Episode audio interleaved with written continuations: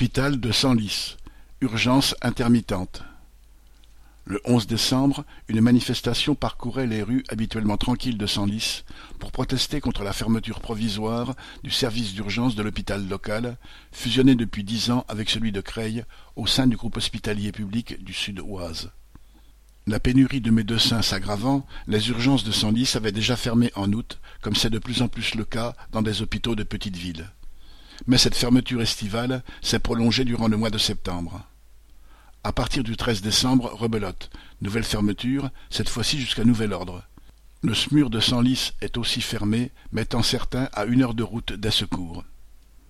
Les urgences ne fonctionnent donc plus qu'en pointillé. Parmi le personnel et la population, la crainte se répand qu'elle ne ferme définitivement, entraînant par la suite la disparition complète de l'hôpital.